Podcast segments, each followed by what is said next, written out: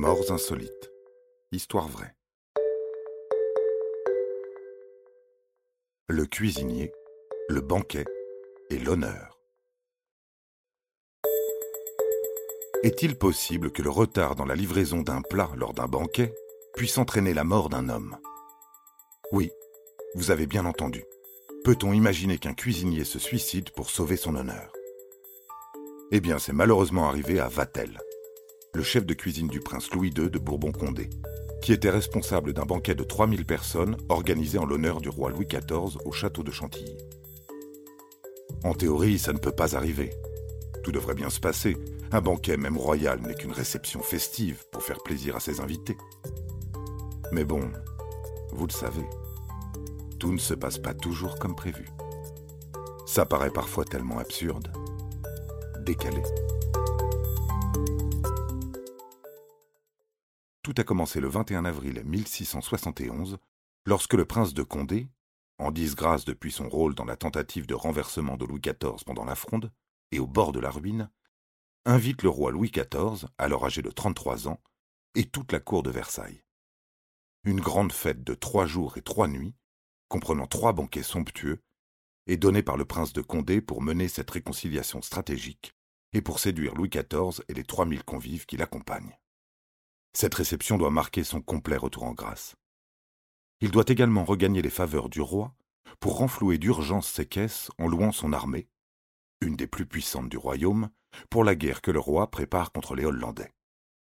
La destinée de la maison de Condé dépend en grande partie du succès des festivités, et le prince fait peser tout le poids de ce succès sur son maître d'hôtel de génie, Vatel.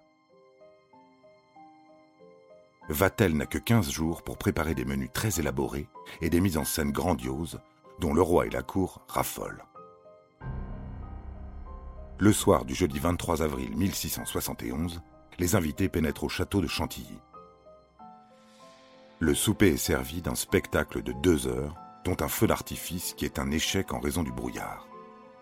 Mais environ 75 invités de plus que prévu se sont présentés, et du rôti vient à manquer à deux tables. Va-t-elle sous pression, se sent touché dans son honneur, répétant à plusieurs reprises qu'il ne peut survivre à une telle disgrâce. N'ayant pas dormi depuis douze nuits, il est épuisé. Après le dîner, le prince vient le voir dans sa chambre pour le rassurer de l'excellence du repas. Pour le dîner du vendredi 24 avril, jour maigre de carême, Va-t-elle a prévu des poissons pêchés en mer qui doivent être livrés de Normandie dans la nuit au petit matin du vendredi 24 avril, Vatel attend toujours sa commande de poissons. Mais seulement deux paniers arrivent. Il attend jusqu'à 8 heures, toujours rien. Pour Vatel, c'est le comble du déshonneur. Il déclare Monsieur, je ne survivrai pas à cet affront-ci. Il monte alors dans sa chambre et se jette à trois reprises sur son épée calé dans la porte pour sauver son honneur en se tuant. Quelques minutes après, la livraison de poissons arrive. Il avait 40 ans. Voilà, voilà. Vous savez tout sur la fin tragique et prématurée de Vatel, le maître cuisinier. Un conseil d'amis.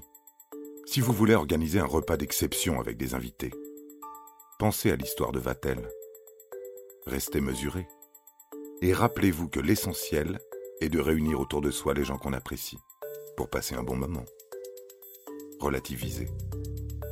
Relativiser. Vous avez aimé cet épisode? N'hésitez pas à le commenter, à le partager et à le noter. À bientôt pour de nouvelles histoires. Studio Minuit, créateur de podcasts addictifs.